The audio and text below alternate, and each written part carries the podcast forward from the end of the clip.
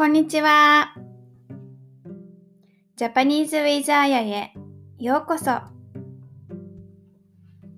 コーヒーを飲みながらリラックスしてやっていきたいと思います。皆さんもリラックスしてくださいね。Hi, welcome back to my channel, Japanese with Aya. Now I'm drinking a cup of coffee. Let's relax and study.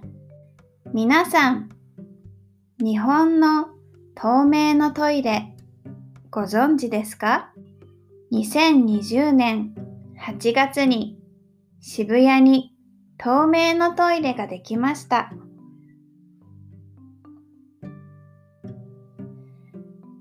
日本のトイレって保温便座乙姫。ウォシュレット。自動でトイレの蓋が開閉したりと機能面で優れていたり。あとはやはり日本のトイレって綺麗だなぁと思います。デパートとかのトイレはインスタ映えにもなるんじゃないかなと思うくらいです。新宿高島屋とかスカイツリーのトイレとかもとても綺麗です。で、本題ですが、透明トイレ。多くの公共トイレが暗い汚い、臭い、怖いといった理由で利用者が限られている状態を変えようと日本財団がクリエイティブの力で多様性を受け入れる社会の在り方を提案するとして透明トイレを作ったそうです。え？透明トイレ？って感じですよね。プライバシーは？って思いますよね。でも、これは中から鍵をかけると透明ガラスが曇り、中が見えない仕組みになっています。誰かが隠れているかもしれないという不安を解消するために透明トイレが作られました。確かに怖いですよね。小さい頃、公園のトイレを使うのが怖かったです。人が隠れているというよりは、お化けがいるんじゃないかなって怖かったです。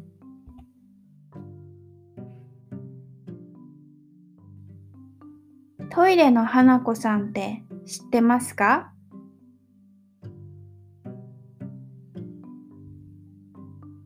日本の有名なお化けです。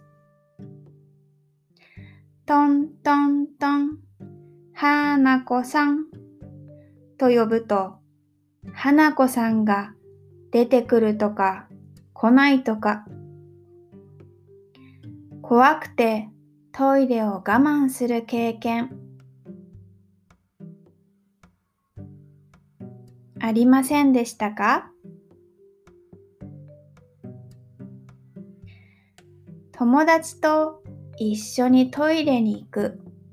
ツレション。ツレションとは友達を連れてって小便するの略です。あまり綺麗な言葉ではないので使わないでくださいね。そんな風にトイレのような密室は怖さがありますよね。それを解消するべく透明トイレ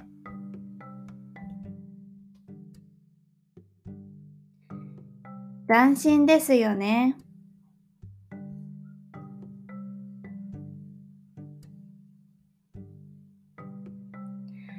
YouTube で透明トイレの動画を見たんですけど、この透明トイレ、なんかドキドキハラハラしました。本当に見えないのかな？と。見えないんだろうけど、やっぱり恥ずかしさがありますよね。あ、あの人、トイレに入ったというのがもろにわかる。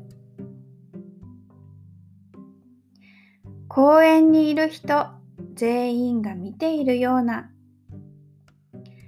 世界の中心で用を足しているようなでもこの透明トイレが普通になればやっぱり安心ですよね。私の友達は隣のトイレからよじ登って写真を撮られたって言っていました。透明トイレになったらこういう事件がなくなりますもんね。